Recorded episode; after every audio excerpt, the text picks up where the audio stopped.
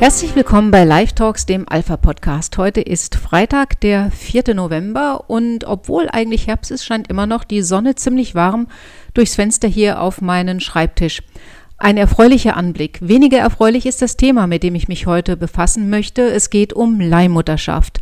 Das ist ein Thema, das tatsächlich jetzt auch nach Deutschland schwappt, nachdem es bereits in den USA für sehr viel Aufsehen sorgt, aber auch für Normalität, leider in manchen Bundesstaaten.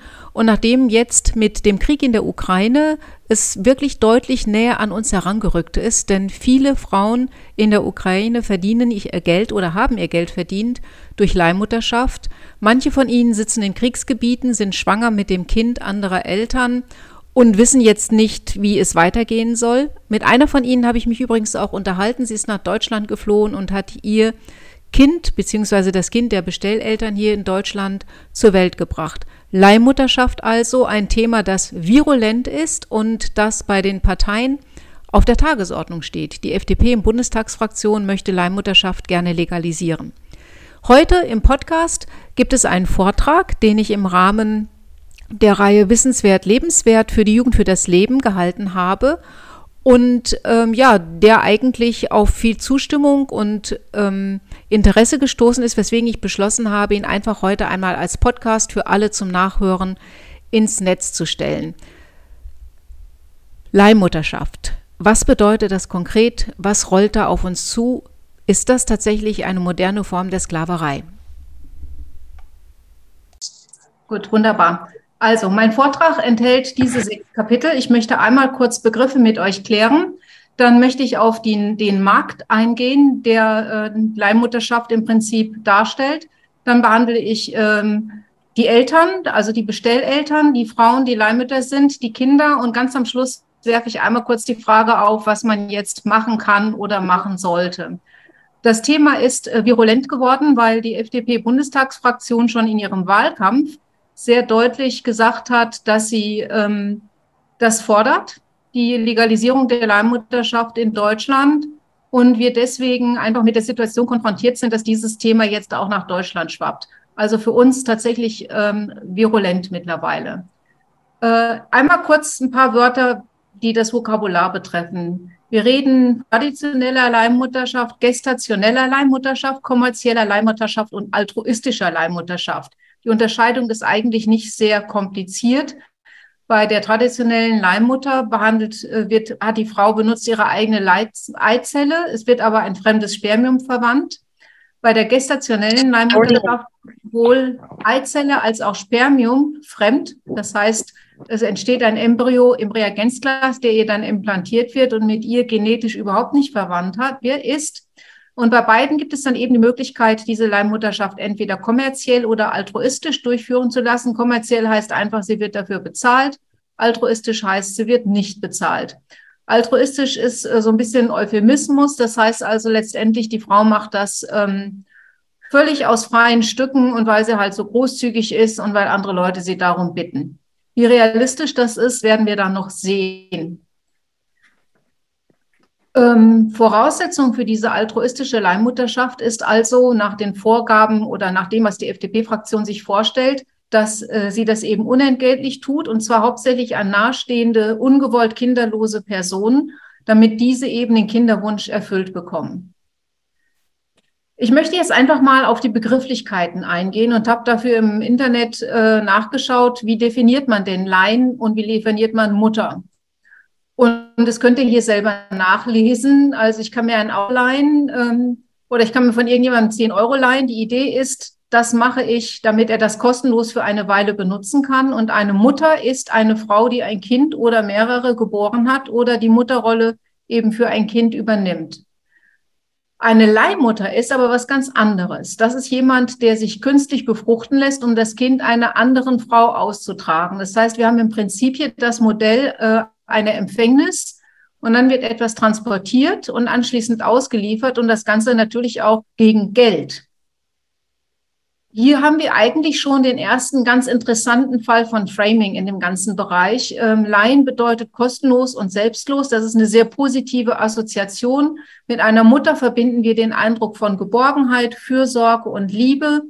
Aber in Anbetracht der Tatsache, dass der Mutter ja das Kind direkt nach der Geburt weggenommen wird, kann man hier eigentlich ähm, gar nicht davon reden, dass eine Beziehung, die von diesen Gefühlen geprägt ist, entsteht zwischen Mutter und Kind. Jetzt möchte ich gerne noch mal einen Blick auf die Fakten werfen, die dahinter stehen, wenn wir eben über den Begriff Leihmutter reden. Ähm, ich habe zwei Länder rausgegriffen, die äh, interessant sind. Für uns das eine die USA, weil das natürlich der Vorreiter ist und das Land, in dem äh, sehr viel geht, sehr viel auch legal ist, obwohl es eine westliche Demokratie ist. Ist ein bisschen von Staat zu Staat auch in den USA unterschiedlich, aber in Kalifornien beispielsweise gilt anything goes. Ähm, da entstehen Gesamtkosten. Es ist ganz unterschiedlich, was man da an Informationen findet im Internet zwischen 100.000 und 170.000 Dollar für die Produktion eines Kindes via Leihmutterschaft. An die Leihmutter gehen davon 20 bis 27.000 Dollar. Das heißt ein Fünftel der Summe, die aufzubringen ist. In der Ukraine liegen die Gesamtkosten, es ist deutlich günstiger, zwischen 50 und 70.000 äh, Euro. Die Leihmutter bekommt zwischen 11.000 und 15.000 Euro. Es kann aber auch deutlich weniger sein. Auch das ist ganz interessant. Ähm, da kann ich gleich noch mal ein bisschen was im Detail zu sagen. Also geliehen kostenlos wird hier oder verliehen kostenlos wird hier nichts. Es wird bezahlt in der Regel, auch wenn die Summen natürlich verhältnismäßig gering sind, an Betracht dessen, was insgesamt an Kosten aufgewandt wird. Ich glaube, dass man also viel eher hier von Miete spricht, das ist im Grunde genommen realistischer, denn Mieten bedeutet die Bezahlung oder das Eigentum eines anderen in Benutzung nehmen und dafür Geld bezahlen. Und ähm, so wie wir eine Wohnung mieten können oder ein Haus oder auch ein Auto, wird im Grunde genommen hier die Gebärmutter einer Frau angemietet, damit sie quasi der Aufenthaltsort oder Wohnraum für äh, neun Monate für das eigene Kind ist, dass man ihr dann aber anschließend ähm, abnehmen kann. Also Mieten, glaube ich, ist eigentlich der sinnvollere Begriff. Und ähm, wir tun uns im Grunde keinen Gefallen, wenn wir auf diesen Begriff Leihmutter ähm, aufspringen. Es ist natürlich so, dass der sich eingebürgert hat und es sperrig ist, wenn man dann von ähm, Mietgebärmutter spricht, obwohl das sicherlich der korrektere Begriff ist. Wenn wir jetzt noch die Begriffe verkaufen, Aufhören. anliefern mit reinnehmen, ähm, dann müssen wir sagen, verkaufen bedeutet jemandem etwas gegen Zahlung einer bestimmten Summe als Eigentum überlassen. Und anliefern bedeutet etwas an einen bestimmten Ort transportieren und in jemandes Besitz übergeben. Und ähm, das sind auch beides Begriffe, die in diesem Zusammenhang eigentlich ganz gut passen. Ich möchte jetzt gerne nochmal auf die Definition dessen eingehen, was eine Mutter ist. Eine Mutter, habe ich, habe ich vorhin vorgetragen, ist eine Frau, die Kinder geboren hat die Leihmutter wird aber das gebären. Das heißt, ähm, der Begriff trifft jetzt in Bezug auf dieses besondere Kind eben noch nicht zu. Und wenn ich die Definition sehe, eine Mutter ist eine Frau, die Kinder versorgt und erzieht, dann trifft das gar nicht zu, denn die Leihmutter gibt das Kind direkt nach der Geburt gegen Bezahlung wieder ab. Und dann finde ich, dass man eigentlich viel eher das vergleichen kann mit einem Paketdienst oder einer Paketperson. Das sind also Menschen, die ähm, Paketsendungen an Kunden ausliefern und äh, das natürlich machen, damit das Paket dann eben richtig zugestellt wird und die dafür bezahlt werden.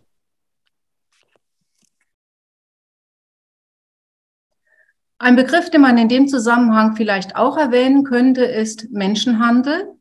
Denn ähm, Handel bezeichnet ja den, die, die, die in Auftrag, das in Auftrag geben eines Produktes und die Übernahme eines Produktes gegen Bezahlung. Und das trifft bei diesem Gesamtkomplex Leihmutterschaft mit ähm, Embryonenproduktion via IVF, Eizellspende und Samenspende eigentlich auch ganz gut zu, denn die Gesamtprodukte, das Gesamtprodukt Kind wird im Grunde genommen zusammengestellt auch mit äh, unter Benutzung von Katalogen. Es gibt also sowohl für die Eispenderin als auch für den Samenspender als auch für die Leihmutter Kataloge, aus denen die Bestelleltern sich dann ihre Bestandteile zusammenstellen können. Sie können also sagen, ich möchte gerne ähm, eine Eizelle von einer blauen, blauäugigen, blonden, großgewachsenen, intelligenten, sportlichen oder auch musikalischen Frau. Und das kombiniere ich mit dem Samen eines entsprechend gut aussehenden vielleicht auch athletischen, musikalischen, intelligenten Mannes. Und dann suche ich mir eine junge, fitte Leihmutter aus Und ähm, aus diesen verschiedenen Bestandteilen entsteht dann im Grunde genommen das Produkt Kind, das die Leihmutter fertigt sozusagen und das dann die Bestelleltern ähm, gegen die Zahlung einer bestimmten Summe in Empfang nehmen können. Wenn wir also ganz konkret sein wollen, müssen wir sagen, die Leihmutterschaft ist eigentlich eine Gebärmuttervermietung. Die Leihmutter vermietet oder verkauft ihren Körper für einen gewissen Zeitraum. Und äh, die Leihmutterschaftsagenturen behandeln, muss man im Grunde genommen betrachten wie ein Maklerbüro. Äh, wenn man ganz hart ist, müsste man sagen, eigentlich ist das eine Menschenhandelsorganisation. Und diese Agenturen verdienen insgesamt ganz gut. Also wenn man hier, ähm, ich habe es leider nur auf Englisch, mal den, ähm, den Gesamtzusammenhang sieht, wie diese Finanzierung aussieht einer Leihmutterschaft, dann verdienen daran Rechtsanwälte, das ist dieser rosa Bereich, Legal Fee, Fees. Ähm, Versicherungen nehmen 15 Prozent ähm, ein. Das ist unter anderem beispielsweise eine Lebensversicherung für die Leihmutter, die da abgeschlossen wird. Die medizinische Betreuung schlägt mit 22 Prozent zu Buche. Ähm, die Leihmutter selber bekommt, das haben wir ja vorhin schon gesehen, etwa ein Fünftel der Summe, 17 Prozent. Und ähm, zwei, zwei Prozent gehen für psychologische Gutachten drauf, weil die Leihmutter, äh, bevor sie sich als Leihmutter bewerben kann, in der Regel ein psychologisches Gutachten vorlegen muss, damit festgestellt werden kann, dass diese Frau tatsächlich in der Lage ist, und willens und bereit, das Kind, das sie neun Monate lang unter ihrem Herzen getragen hat, anschließend auch direkt nach der Geburt im Kreissaal an jemand anderen, an jemand Fremdes, an Personen, die sie im Grunde genommen kaum kennt, abzugeben. Und dafür braucht es eben eine ganz gewisse psychologische Konstitution. Das kann nicht jede Frau. Wir wissen leider, dass es trotzdem so ist, dass ähm, die postpartale ähm, Depression, das sind also ähm, ja, Depressionen nach der Geburt auftreten, ganz besonders äh, häufig auftreten bei Leihmüttern, weil sie eben äh, diesen Trennungsschmerz dann doch nicht so ganz einfach überwinden können.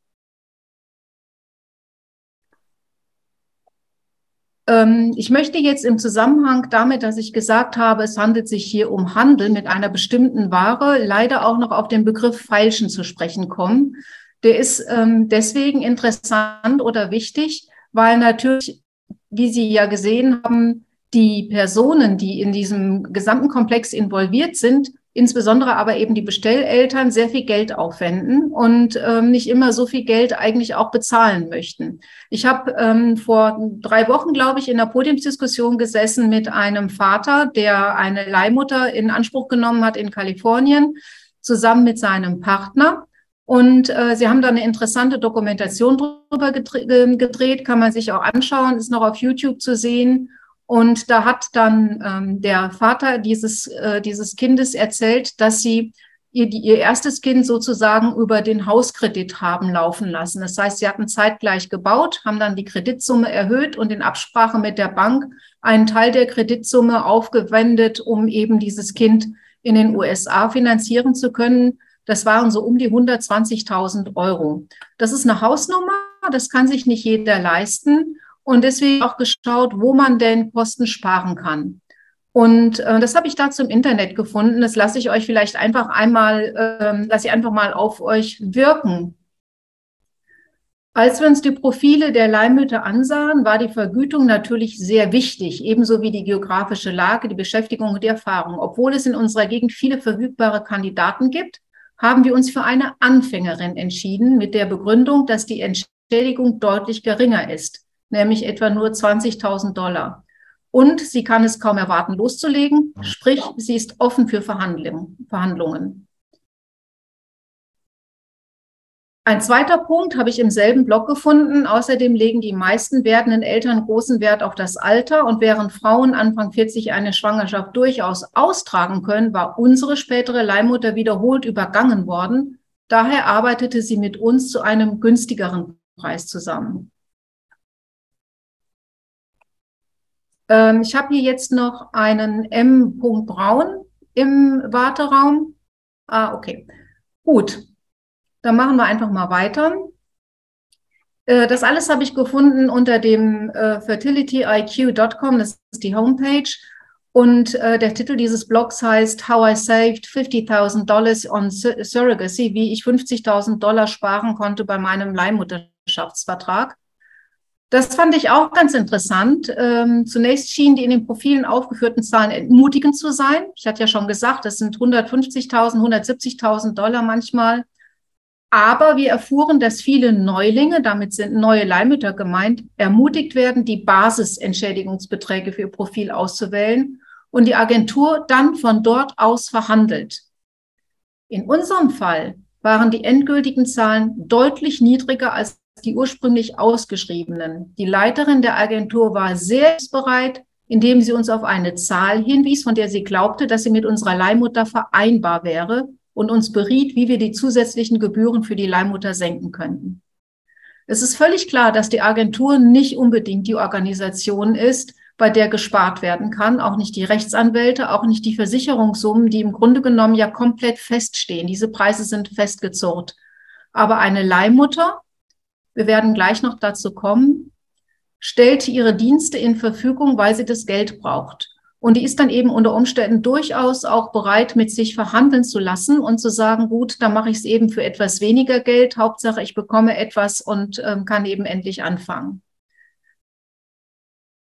Ja, wer sind jetzt die Leute, die äh, Leihmutterschaft in Anspruch nehmen? Ich habe einfach mal ein paar Fotos ähm, aus dem Netz zusammengetragen von Persönlichkeiten, ähm, die das gemacht haben in der Vergangenheit. Wir sehen hier äh, Kim Kardashian mit ihren Kindern. Dann rechts ähm, Ellen Popey ist vielleicht bekannt ähm, auch aus dem Fernsehen, aus der Serie, ähm, fällt mir gerade nicht ein, ist irgendeine Arztserie. Und darunter Sarah, Sarah Jessica Parker aus ähm, Sex and the City, alles drei Frauen, die gesagt haben, wir nehmen eine Leihmutterschaft in Anspruch. Ähm, vielleicht kurz ein Wort dazu. Ähm, Anfang des Jahres hat sich auch ein anderes Paar in den USA noch dazu bekannt, äh, Nick Jonas und seine Freundin äh, aus Hollywood, dass sie eine Leihmutterschaft in Anspruch genommen haben. Die Begründung dafür, dass sie diese Dienste in Anspruch nehmen, war, dass sie äh, keine Zeit haben, selber schwanger zu sein. Also sie sind so damit beschäftigt, ihre Karriere voranzutreiben, dass eine neunmonatige Schwangerschaft, bei der man eben dann schwanger drehen müsste oder einfach ganz ausgeschaltet ist äh, für Filmaufnahmen, das geht einfach nicht. Also nimmt man eine Leihmutter und ähm, ja, auf geht's. Der nächste Punkt, auf den ich eingehen wollte, ist der Markt der ist im Grunde genommen riesig. Im Moment reden wir davon, dass er circa vier Milliarden schwer ist. Das ist schon eine gigantische Summe. Aber dieser Markt wächst. Und zwar wird geschätzt, dass er bis 2027, also in fünf Jahren, bei 33 Milliarden liegt. Das ist eine jährliche Wachstumsrate von 32,6 Prozent. Das ist äh, diese Nummer, die äh, hier steht, Compound Annual Growth Rate. Ähm, Insbesondere wird erwartet, dass der Markt sich ausdehnt auf Europa. Im Moment ist der im asiatisch-pazifischen Raum noch sehr stark. Da ist es aber so, dass im Moment ein Land nach dem anderen die Leihmutterschaft verbietet, aus gutem Grund. Und jetzt springt diese Situation eben nach Europa über, wo bisher noch restriktive Regelungen gelten in einigen Ländern, aber äh, wo wir jetzt während Indien, Thailand, Kambodscha, Nepal und so weiter dieses Programm wieder schließen, um ihre Frauen zu schützen, wir jetzt hergehen und sagen, wir machen den Markt dafür auf. Eine Begriffserklärung vielleicht noch, äh, intrauterine Insemination äh, sind unter 20 Prozent. Das ist dann eben eine Leihmutterschaft mit, ähm, mit einer eine traditionelle Leihmutterschaft, bei der die Leihmutter also ihre eigene Eizelle verwendet und dann eben mit einem fremden Spermium besamt wird.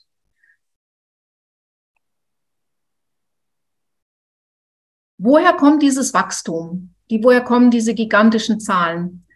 Das hängt damit zusammen, dass zum einen mittlerweile 42 Prozent der Firmen mit über 20.000 20 Mitarbeitern ähm, ein In-vitro-Fertilisationsverfahren und andere Verfahren der künstlichen ähm, ja, äh, Reproduktion bezahlen. Das hat Anfang mit den Silicon Valley Firmen, äh, Facebook und Apple, die Social Freezing angeboten haben. 19 Prozent bezahlen eben dann auch diese Kryokonservierung von Eizellen. Das machen sie, weil sie sagen, wir möchten gerne die Frauen im Produktionsprozess behalten. Das heißt, ähm, die Frauen fangen direkt nach dem Studium an zu arbeiten bei diesen großen Firmen und sind dann natürlich für die Firma selber auch erstmal sehr wertvolle Mitarbeiter. Und ähm, eine Firma hat dann einfach eben Angst, dass die Frau schwanger werden und zu Hause bleiben könnte oder sich um die Kinder kümmert, vielleicht auch gar nicht mehr zurückkommt in den Job.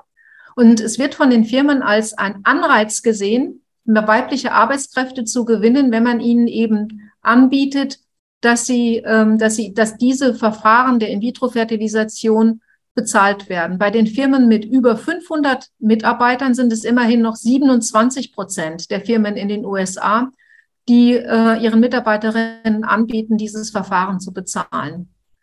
19 Prozent, wie gesagt, bezahlen auch die Kryokonservierung von Eizellen. Ähm, das ist dieses Social Egg Freezing, von dem ich vorhin schon gesprochen hatte. Dann ist es so, dass mittlerweile eins von acht Paaren ungewollt kinderlos bleibt. Über die Gründe kann man spekulieren. Ähm, es wird aber vermutet, dass die jahrelange ähm, Hormoneinnahme, also die Pille, dazu geführt hat, dass Frauen eben äh, immer weniger fruchtbar sind dass insgesamt, wir wissen, dass ohnehin insgesamt ähm, die Fruchtbarkeit von Männern und Frauen drastisch abnimmt mit dem, mit steigendem Alter. Das heißt, wenn ich mich entscheide, mit 35 das erste Kind zu bekommen, dann ist die Wahrscheinlichkeit, dass das tatsächlich klappt, wesentlich geringer, als wenn ich das mit 25 mache. Wenn ich also warte mit, mit, der, mit, dem, mit der Erfüllung meines Kinderwunsches, bis dass ich 37, 38, 39 bin, dann wird es schwieriger. Und dann hat sich nämlich auch eine neue Zielgruppe aufgetan mit der Legalisierung der ähm, Ehe für alle in den USA, auch bei uns.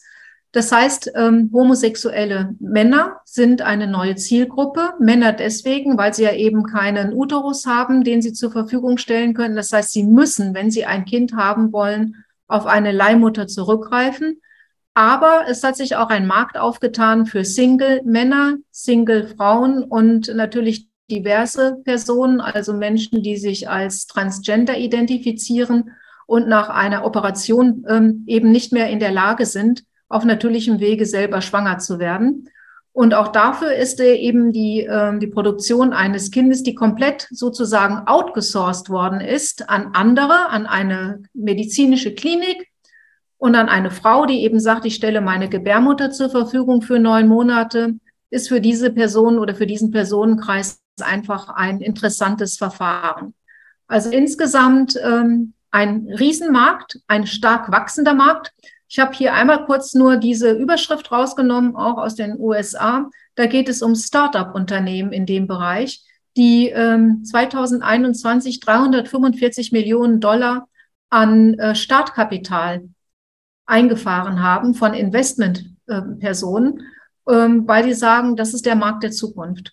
Also in unsicheren Zeiten, die wir ja im Moment haben, was die Wirtschaftslage betrifft, wo wir gar nicht wissen, wohin der Hase läuft, ist es so, dass wenn man sich informiert im Internet, wie kann ich denn jetzt noch Geld anlegen und kann tatsächlich eine, ähm, ja, ein, einen, einen Wertgewinn erreichen, kommt man sofort auf die Seiten, auf denen ähm, ähm, IVF-Verfahren angeboten werden, in denen es also um ähm, ähm, künstliche Befruchtung und so weiter geht das ist tatsächlich ein Wachstumsmarkt und das ist ein Markt, in dem unfassbare Renditen versprochen werden. Ich habe äh, Webseiten gesehen bei meiner Recherche, da werden Renditen von bis zu 42 Prozent versprochen. Das ist in Niedrigzinszeiten natürlich gigantisch.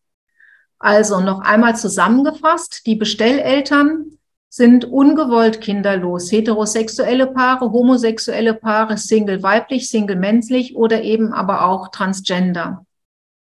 Und da sollte man vielleicht auch noch mal eine Begriffsklärung machen. Ungewollt kinderlos ist tatsächlich jemand nach Hysterektomie, also nach Gebärmutterentfernung. Oder der jemand, der ähm, eine Fehlgeburt nach der anderen hatte, der also eine medizinische Kondition hat, eine medizinische Verfasstheit, die es ihm schlicht unmöglich macht, selber Kinder zu bekommen. Geplant kinderlos ist man aber, wenn man eine Beziehung eingegangen ist, bei der man von vornherein weiß, dass sie ähm, die Produktion, die Eigenproduktion von Nachwuchs, so möchte ich das mal formulieren, ähm, verhindert oder eben man überhaupt gar keine Beziehung eingeht. Und das sind äh, die Personen, die eben hier auf der rechten Seite stehen. Ähm, unter anderem eben auch Frauen mit hohen Anforderungen an den eigenen Körper. Das sind Frauen, die sagen, ich lasse mir doch nicht meine, ähm, meine 34er Figur äh, durch eine neunmonatige Schwangerschaft ruinieren. Da nehme ich ja zu, was kann ja kein Mensch wollen. Also ich zumindest nicht. Also ich, ja, zunehmen will eigentlich keiner. Jeder will gerne seine Figur behalten. Aber ähm, naja, nimmt man dann für die Kinder doch am Ende des Tages für die eigenen Kinder ganz gerne in Kauf. Ja, und dann natürlich eben ältere Frauen, die sagen, ach, äh, das tue ich mir jetzt nicht mehr an. Aber das ist im Prinzip eine geplante Kinderlosigkeit. Jetzt möchte ich ganz kurz noch mal was sagen, ähm, was diese Frauen betrifft, die tatsächlich aus medizinischen Gründen ungewollt kinderlos sind. Ich habe mich hier auf den Bereich Hysterektomie, Gebärmutterentfernung konzentriert und wollte das ganz gerne mit ein paar statistischen ähm, Zahlen mal untermauern. Betroffen sind von einer Hysterektomie in Deutschland ungefähr 130.000 Frauen pro Jahr. Und die Altersverteilung sieht so aus, dass äh, im Grunde genommen nur sehr, sehr wenige Frauen unter 39 überhaupt äh, diese Operation über sich ergehen lassen müssen. Frauen nach der Menopause ähm, sind am allermeisten betroffen mit 88,3 Prozent. Und äh, bei den Frauen unter 39, die eine Gebärmutterentfernung bekommen haben, war keine einzige kinderlos. Das heißt, ähm, wir reden hier von einem verschwindend geringen Marktanteil in Deutschland. Also für, ich sage, ich lasse es zehn Frauen sein im Jahr, die in Deutschland davon betroffen wären, dass sie äh, eine Leihmutter in Anspruch nehmen müssten, um selbst ein Kind irgendwie bekommen zu können. Dafür brauchen wir kein Leihmutterschaftsgesetz. Das ist Quatsch. Und es wissen im Grunde genommen diejenigen, die das fordern, auch ganz genau. Es geht um andere Gruppen, und zwar die, die ich vorhin eben erwähnt hatte.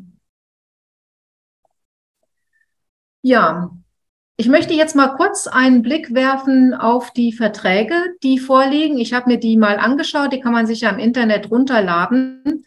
Ähm, was steht da eigentlich genau drin? Gefordert wird ähm, eine psychologische Untersuchung der Leihmutter, das hatte ich eingangs schon gesagt. Ähm, sehr oft fordern die Bestelleltern, dass sie bei der Geburt dabei sind. Es wird verlangt, dass nach dem Embryonentransfer Bettruhe einzuhalten ist. Es gibt ein Reiseverbot. Sonst übliche Tätigkeiten, also Sport beispielsweise, wird verboten. Aber die Frauen verzichten auch auf Schadensersatzforderungen. Das heißt, wenn also ihnen im Verlauf dieser Schwangerschaft ähm, etwas zustößen sollte, dann das mit der Schwangerschaft zu tun hat, dann haben sie keinen Anspruch auf Schadensersatz. Hinzu kommen folgende Bedingungen.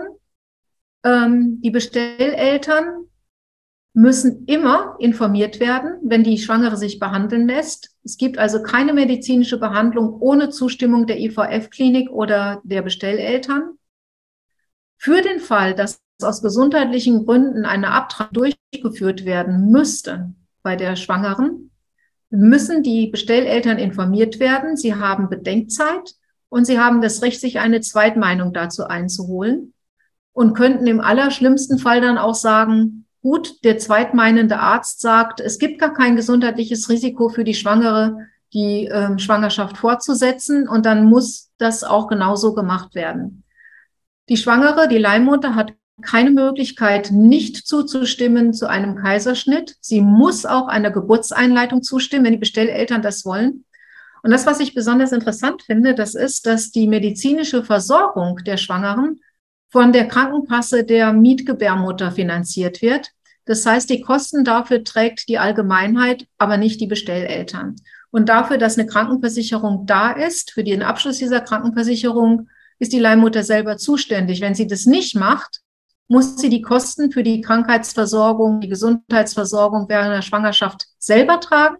Ich habe ähm, mit, mich mit äh, einer Dame aus den USA darüber unterhalten. Die hat mir berichtet von einer Leihmutter, die sie betreut. Die hatte Bestelleltern aus Spanien. Die haben das Kind abgeholt und haben sie auf 11.000 Dollar Krankenversicherung, also medizinische Kosten sitzen lassen, gehen nicht mehr ans Telefon, beantworten auch keine E-Mails, sind einfach weg. Und äh, die Versicherung hat diese 11.000 Dollar eben nicht übernommen. Das heißt, ähm, letztendlich hat die Frau so gut wie nichts verdient bei ihrer Leihmutterschaft, weil sie die Kosten eben selber stemmen musste. Was auch in den Verträgen enthalten ist, ähm, sind folgende Regelungen. Das heißt, ähm, falls es zu einer Abtreibung kommt, wird die Bezahlung gekürzt. Bei einer Fehlgeburt oder beim Tod des Kindes innerhalb von sieben Tagen nach der Geburt wird die Bezahlung ebenfalls gekürzt. Das bedeutet, die Gebärmietmutter trägt das komplette Risiko, das georderte Produkt eventuell fehlerhaft sein könnte oder eben gar nicht äh, den, den Anforderungen entspricht oder einfach, ja, ich sag mal, im schlimmsten Falle tot ist. Das Risiko trägt die Gebärmutter die Mietgebärmutter, diese Leihmutter voll mit. Sie, sie bekommt dann eben weniger Geld, obwohl sie die vollständige Leistung erbracht hat. Ein bisschen gibt es Kompensationen bei äh, Komplikationen und Risiken. Das steht in den Verträgen. Auch die, ich habe jetzt mal exemplarisch aus einem Vertrag die Summen rausgenommen. Das ändert sich. Das kann je nach Vertrag natürlich äh, sich, sich unterscheiden. Es kommt darauf an, was die äh, Mietgebärmutter hier mit den Agenturen und den Bestelleltern verhandelt hat. Ähm, was ich spannend finde, ist gerade der erste Punkt. Auch hier wird das Risiko auf die Sozialgemeinde, die Solidargemeinschaft der Versicherten abgewälzt, weil die Bestelleltern eben nur für zwölf Stunden zahlen. Danach müssen die Sozialversicherungen einspringen. Falls es zu einem Gehaltsausfall kommt nach der Geburt aufgrund von Komplikationen, was ja immer auch mal der Fall sein kann, zahlen die Bestelleltern maximal für drei Wochen das Gehalt weiter. Danach ist Schluss. Falls es zu einem Verlust der Eierstöcke kommt, werden zweieinhalbtausend Dollar bezahlt, aber auch nur bis drei Monate nach Entbindung. Wenn es zu einem späteren Zeitpunkt passiert, ähm, bezahlen die Bestelleltern gar nichts. Für den Verlust der Gebärmutter gibt es 5000 Dollar. Das ist im Grunde genommen nicht viel Geld, wenn man sich überlegt, dass diese Frau da nie wieder ein eigenes Kind wird austragen können. Und wenn die Gebärmutter, die, die Leihmutter stirbt, springt eben die Lebensversicherung ein, die die, äh, Gebärmutter, die Leihmutter aber selber abschließen muss. Sie ist selbst dafür verantwortlich. Die Bestelleltern zahlen lediglich die Prämien. Wenn sie das nicht gemacht hat, ähm, bekommen sie nichts. Die Hinterbliebenen bekommen gar nichts. Und es gibt außerhalb dieser Zahlungen der Lebensversicherung keine weiteren Zahlungen. Leider kommt es tatsächlich ähm, auch zu Todesfällen bei Leihmüttern. Da komme ich später noch mal kurz drauf. Ähm, was die Abtreibung betrifft, ist es so, dass die äh, Leihmutter eine Zustimmung dazu geben muss, dass eine selektive Reduktion vorgenommen wird. Das bedeutet, bei einer In-vitro-Fertilisation werden in der Regel äh, mehr als ein Embryo transferiert, meistens zwei bis drei, weil einfach ähm, bekannt ist, dass dass nicht immer sofort eine Schwangerschaft entsteht. Also oft, gerade bei In-vitro-Fertilisation, klappt es nicht auf Anhieb, weil die Embryonen von der Qualität her einfach nicht so gut sind wie ein normaler Embryo, der also ähm, im Grunde genommen ähm, in den Eileitern entstanden ist, im Rahmen der normalen Befruchtung der verschmelzten Ei- und Samenzelle. Und um dann wenigstens äh, mit einigermaßen Sicherheit eine Schwangerschaft zu produzieren, setzt man dann gleich zwei bis drei Embryonen ein. Wenn aber wieder erwarten, alle drei oder alle beide wachsen sollten, muss die Leihmutter der selektiven Reduktion zustimmen. Für den Fall wird mit einer Spritze Kaliumchlorid in das Herz eines der Embryonen injiziert und ähm, dann kommt es zu Kammerflimmern und ähm, der Embryo stirbt. Falls die Mietgebärmutter sich weigert, dieser selektiven Reduktion zuzustimmen, muss sie sämtliche Zahlungen an die Bestelleltern zurückerstatten. Die Eltern würden aber dann trotzdem das Sorgerecht für das Kind bekommen. Und auch die Agentur kann die Abtreibung verlangen, sofern die Bestelleltern vom Vertrag zurücktreten. Das heißt, ähm, in dem Fall, dass also die Bestelleltern sagen, äh, ach, wir haben es uns anders überlegt, wir wollen das Kind doch nicht, muss im Grunde genommen die, ähm, die Leihmutter sagen, gut, da muss abgetrieben werden.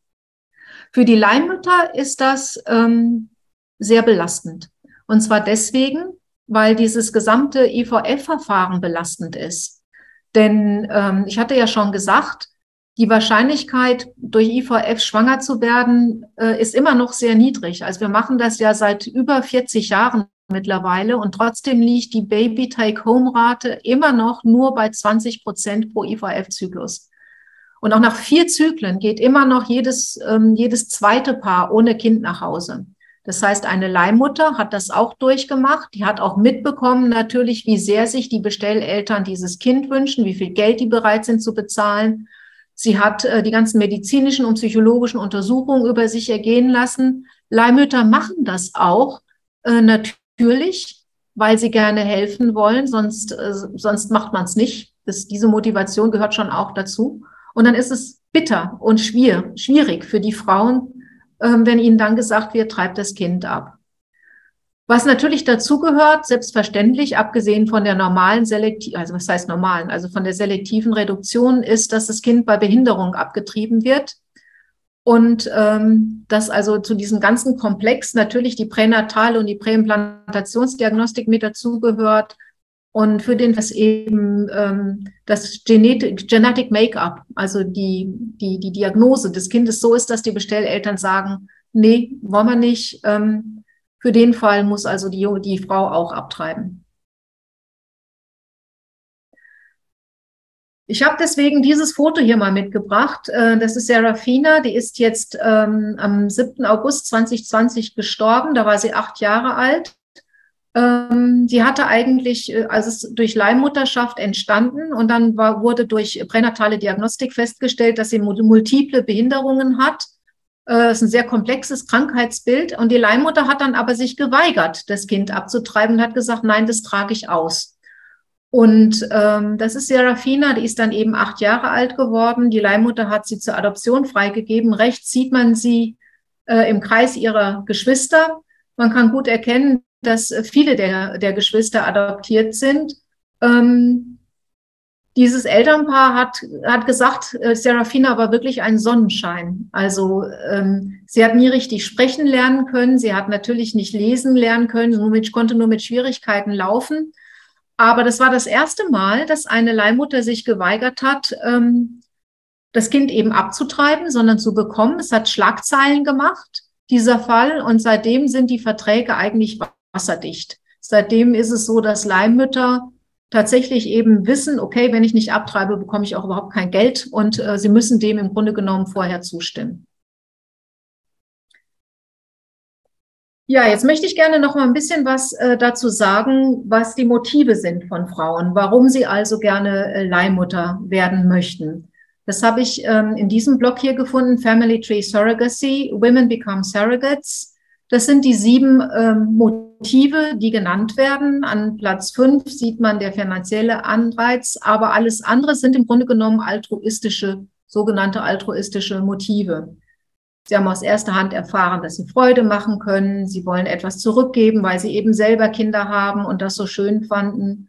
Äh, Leihmutter wird man, Leihmutter wird man übrigens nur, wenn man vorher äh, selbst ein Kind bekommen hat. Das ist eine der Voraussetzungen dafür. Äh, oder aber auch, sie genießen es, Teil einer Leihmutterschaftsschwesternschaft ähm, zu sein. Sisterhood of Surrogates heißt es in diesem Beitrag. Oder sie genießen die Erfahrung der Schwangerschaft.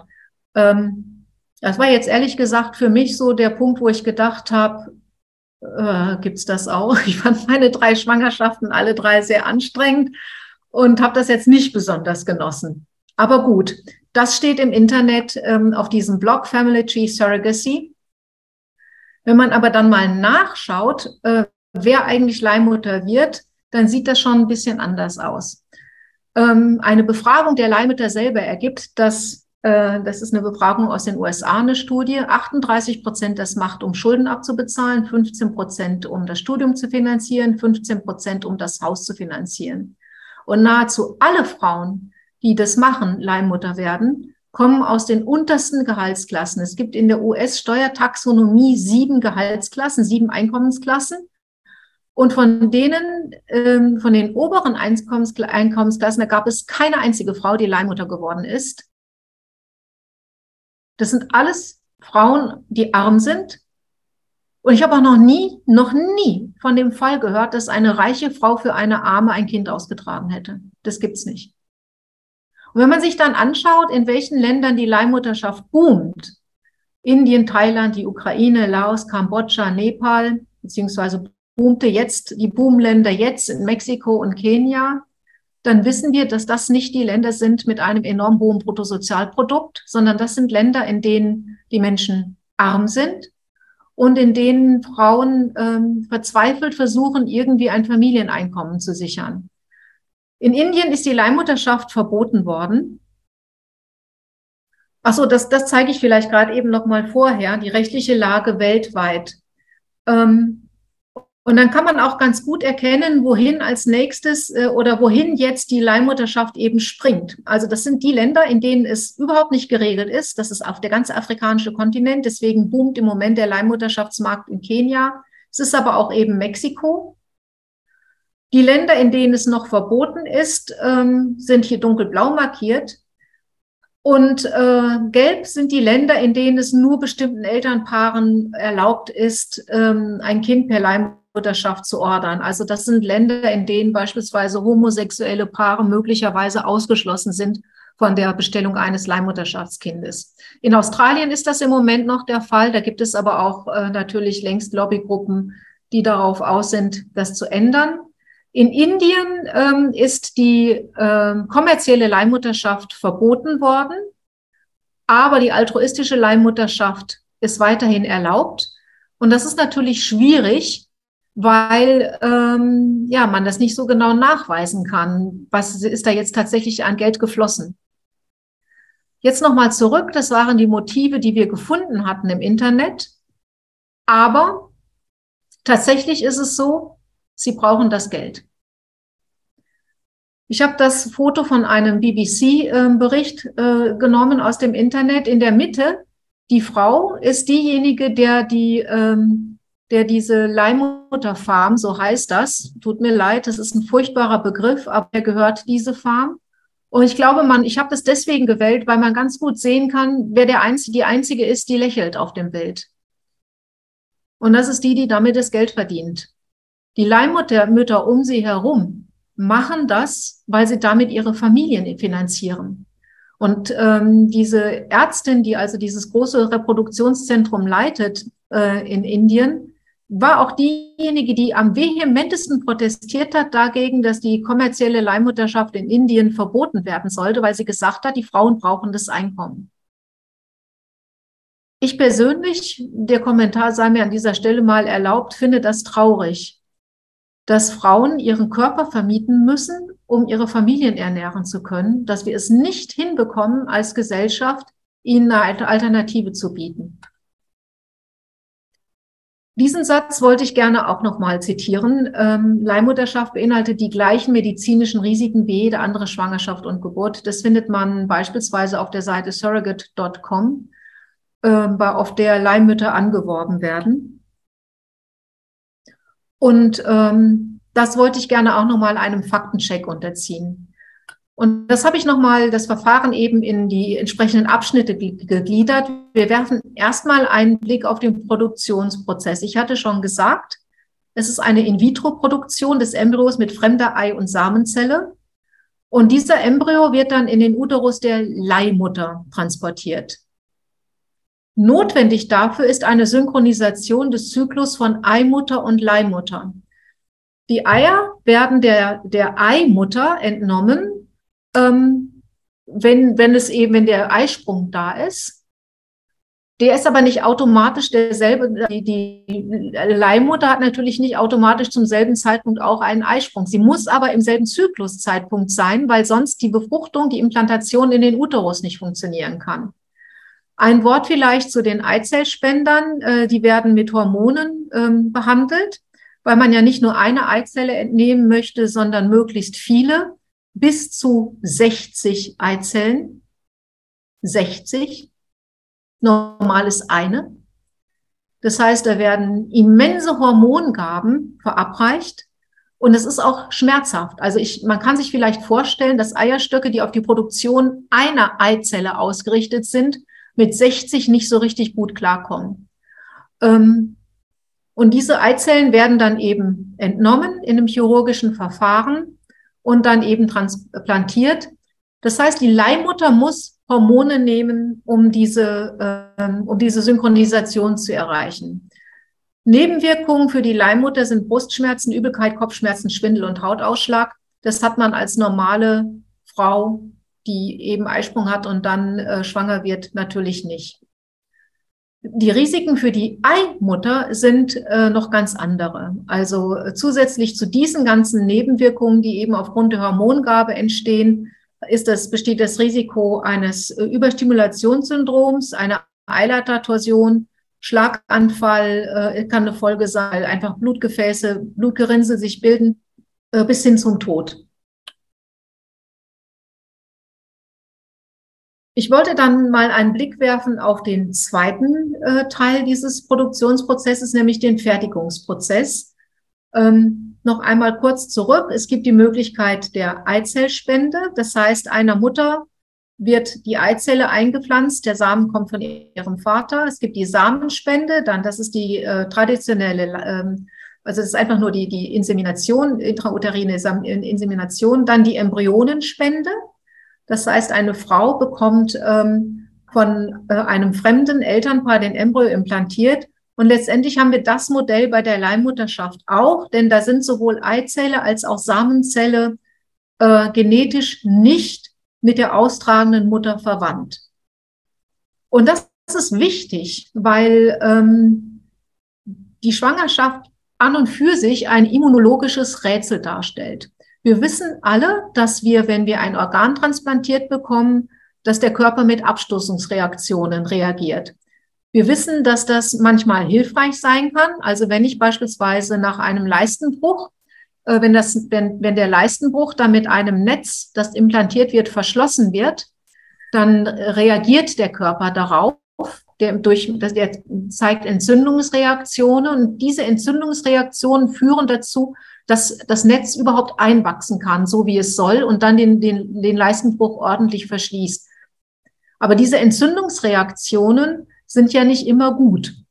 Und bei der äh, Leihmutterschaft ist es jetzt so, oder bei der normalen Schwangerschaft ist es so, dass der Körper der Frau offensichtlich damit klarkommt, dass ähm, ein, ein Wesen in ihm heranwächst, das einen Teil Fremd-DNA enthält. Ein Teil Eigen-DNA, das erkennt der Körper, klar, das ist ähm, der DNA-Anteil, der genetische Anteil der Mutter, der leiblichen Mutter.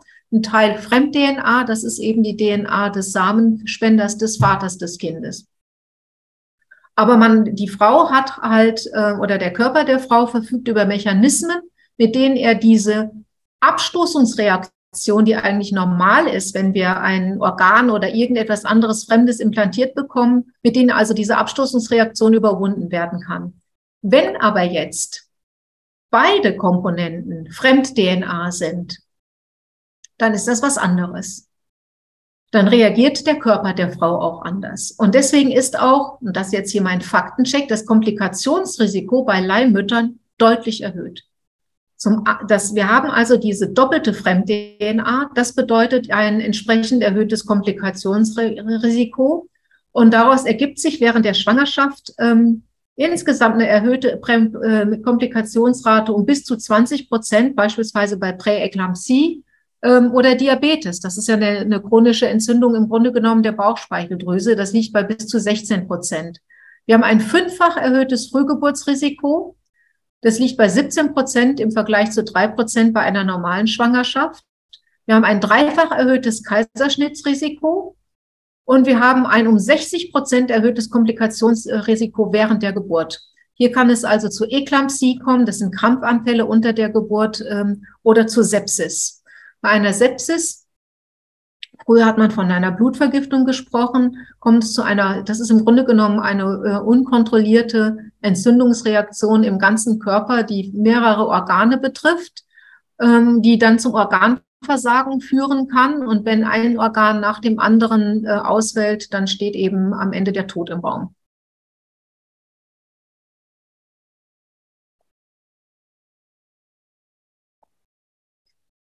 Ich wollte, um das nochmal so ein bisschen zu erläutern, ähm, woher dieses, dieses Komplikationsrisiko kommt, ähm, nochmal sagen, wie die Zusammenhänge sind.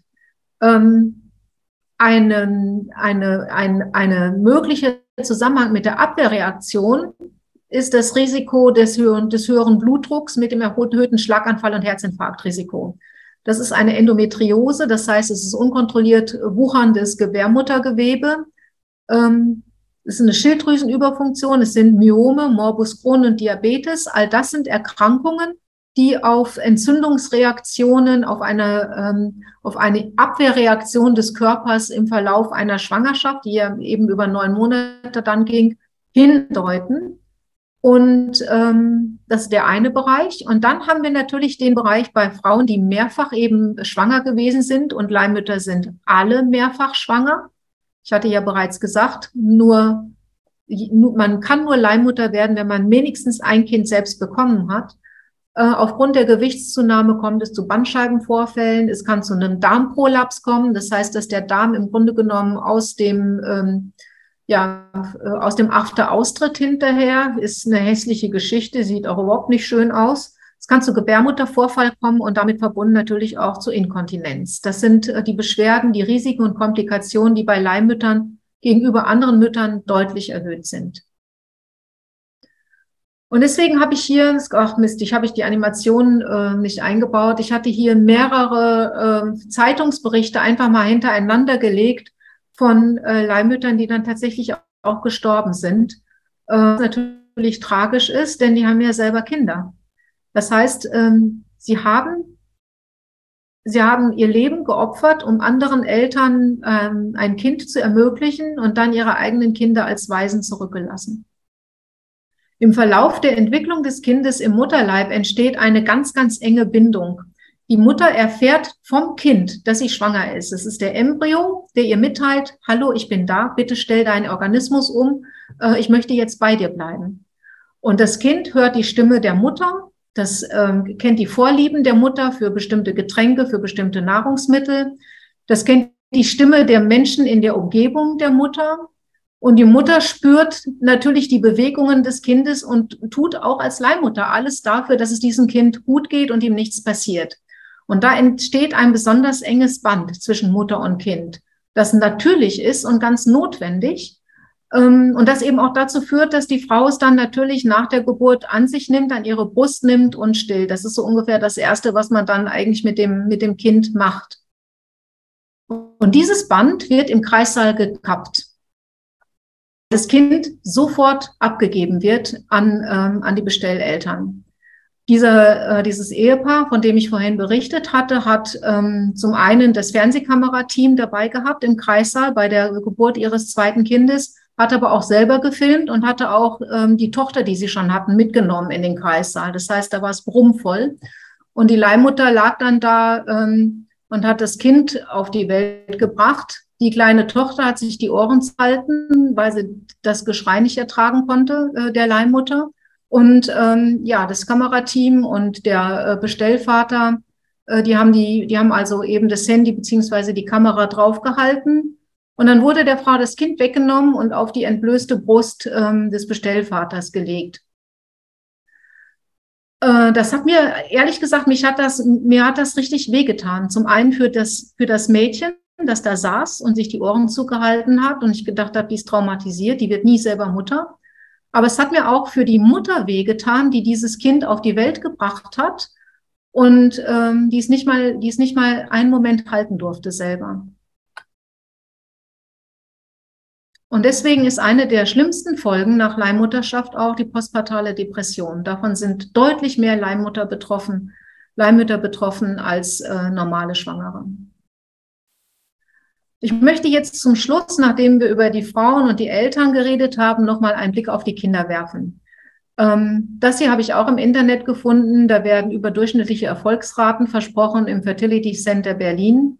Äh, da stehen dann schöne Nachrichten darüber, ähm, dass wir unser Kind bekommen haben und wie toll das Team uns betreut hat. Aber das ist die hässliche Wahrheit. Die Baby-Take-Home-Rate, hatte ich vorhin schon gesagt, liegt bei 20 Prozent.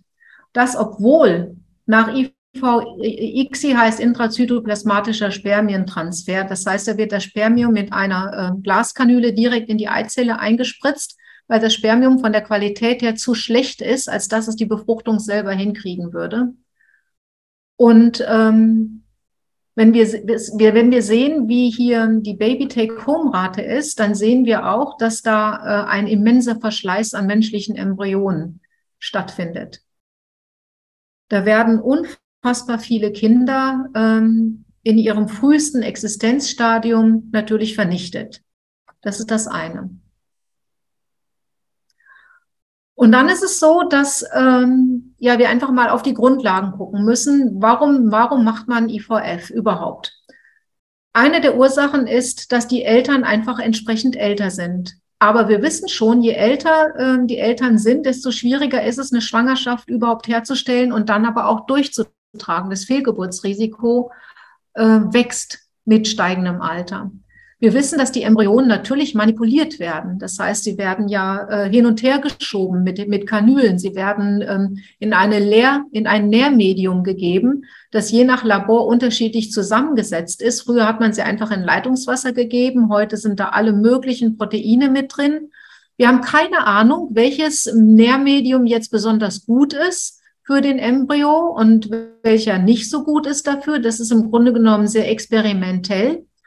Und wir wissen auch, dass der äh, Embryo natürlich nicht den Eileiter durchwandert. Das ist ja das normale Prozedere. Und ähm, in, während dieser Tage sendet der Embryo die Signale an die Mutter, sich umzustellen auf Schwangerschaft, den Organismus also umzustellen auf äh, jetzt ähm, jetzt musst du musst anders du musst anders reagieren, du musst anders ähm, dich dich verhalten, denn ähm, wir, ich bin jetzt da, du musst dich um mich kümmern.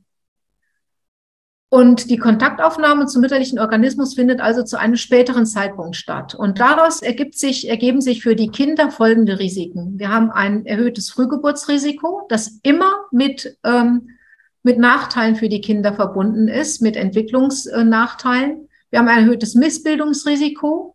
Mittlerweile wissen wir, dass es zu einer vorzeitigen Gefäßalterung kommt mit den Risiken Bluthochdruck, Herzinfarkt und Schlaganfall. Wir haben deutlich mehr Fälle von Diabetes oder Adipositas, das heißt also krankhafte Fettleibigkeit bei den Kindern.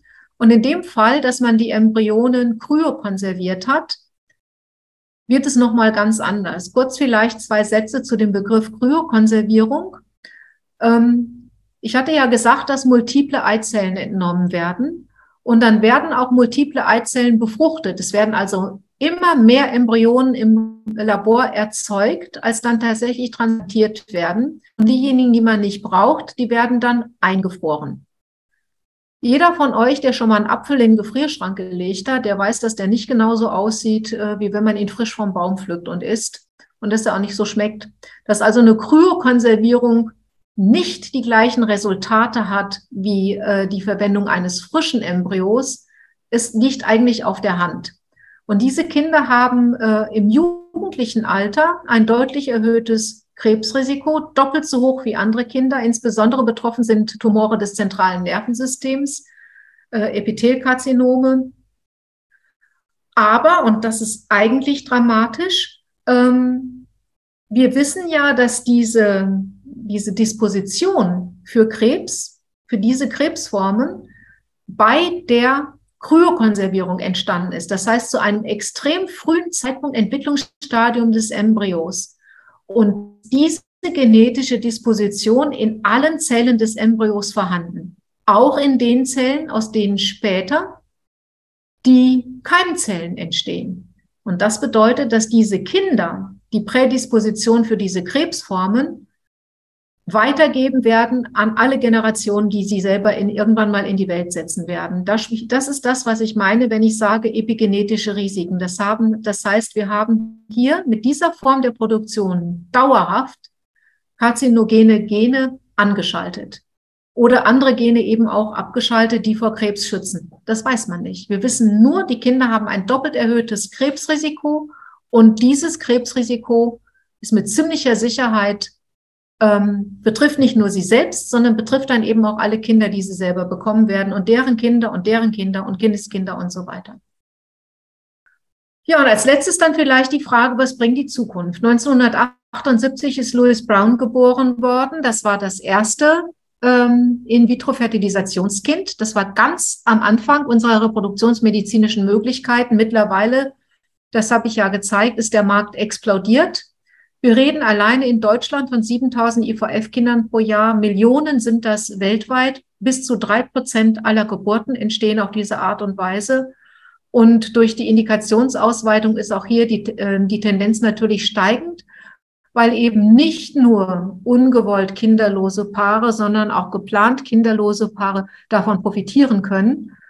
Und was, was das für die Kinder bedeutet an gesundheitlichen Risiken, das werden wir erst, ich fürchte, in 10, 20 Jahren in vollem Ausmaß begreifen, weil dann erst wir äh, diese Kinder in dem Alter sind, in dem äh, Krebserkrankungen, Herzinfarkte, Gefäßerkrankungen und so weiter ähm, ja eine Rolle spielen. Also jemand, der 30 oder 40 ist, der hat dieses Risiko noch nicht in dem Umfang. Aber die Kinder, die wir jetzt produzieren per IVF, die sind, ich sag mal so, dieser, der, der, der, die große Menge dieser Kinder, die werden so in zehn Jahren ungefähr in das Alter kommen, 40, 50, vielleicht 60 Jahre, in denen man sagen kann, okay, ähm, jetzt habt ihr ohnehin ein Risiko und jetzt schauen wir mal, wie hoch tatsächlich die Risiko- und Komplikationsrate bei EVF-Kindern ist. Ich glaube, da rollt noch was auf uns zu. Ich möchte mit diesem Satz eigentlich schließen. Das Wesen der Sklaverei ist nicht, dass es dem Sklaven nicht gut geht. Das ist ja das, was wir immer hören. Den Leihmüttern geht es doch gut und die wollen das ja selber. Das Wesen der, der Sklaverei ist die totale Verfügungsgewalt des Sklavenhalters über einen anderen Menschen. Und genau das ist auch das Wesen der Leihmutterschaft.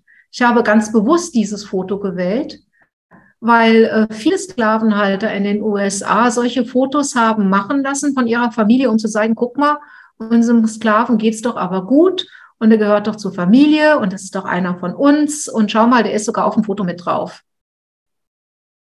Aber diese Familie hätte jederzeit, jederzeit die Sklavin auspeitschen können. Sie hätte jederzeit diese Sklavin an jemand anderen verkaufen können, weil das das Wesen der Sklaverei ist. Und genau das Gleiche ist auch das Wesen der Leihmutterschaft. Ich bedanke mich bei allen, die heute bis zum Schluss zugehört haben und möchte, auch wenn der Podcast diesmal sehr lang ist, gern mit einem Lied schließen. Someone to Love von Luis Capaldi. Es ist vielleicht nicht für ein Kind geschrieben, dieses Lied, aber es drückt gut aus, was eine Mutter möglicherweise empfindet, die direkt nach der Geburt das Baby abgeben muss, das sie neun Monate unter dem Herzen trug. Ich gehe unter und dieses Mal fürchte ich, dass es niemanden gibt, der mich rettet. Ich brauche jemanden, den ich heilen kann, jemanden, den ich kenne, jemanden, den ich habe, jemanden zum Halten, Jetzt blutet der Tag in die Nacht hinein und du bist nicht hier, um mich durch all das zu bringen. Ich ließ meinen Schutz fallen und dann zog man mir den Teppich weg, aber ich hatte mich irgendwie daran gewöhnt, jemand zu sein, den du liebst.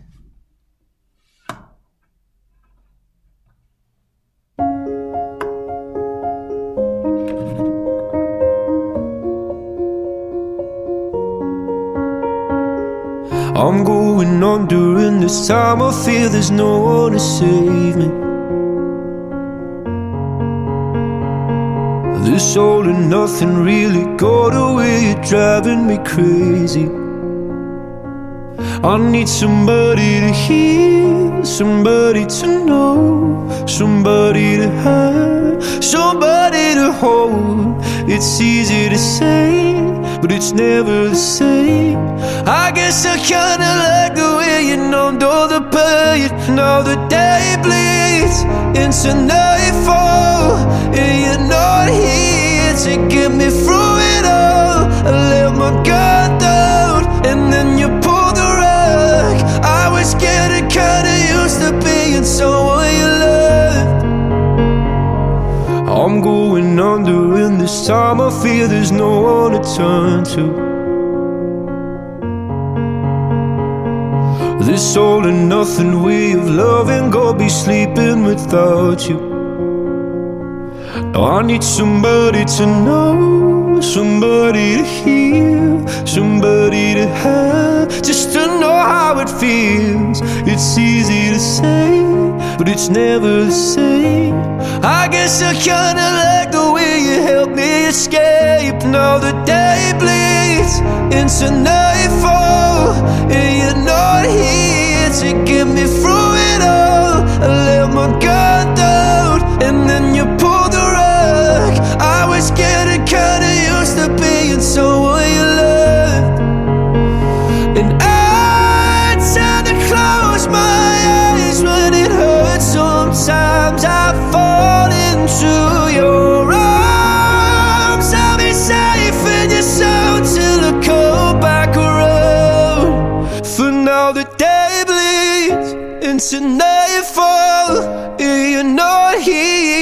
get me through it all. I let my guard down, and then you pulled the rug. I was getting kinda used to being someone you love, but now the day bleeds into nightfall.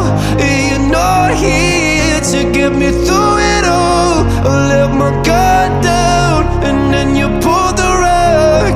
I was getting kinda used to being someone you love, to let my guard down, kinda used to being someone you loved.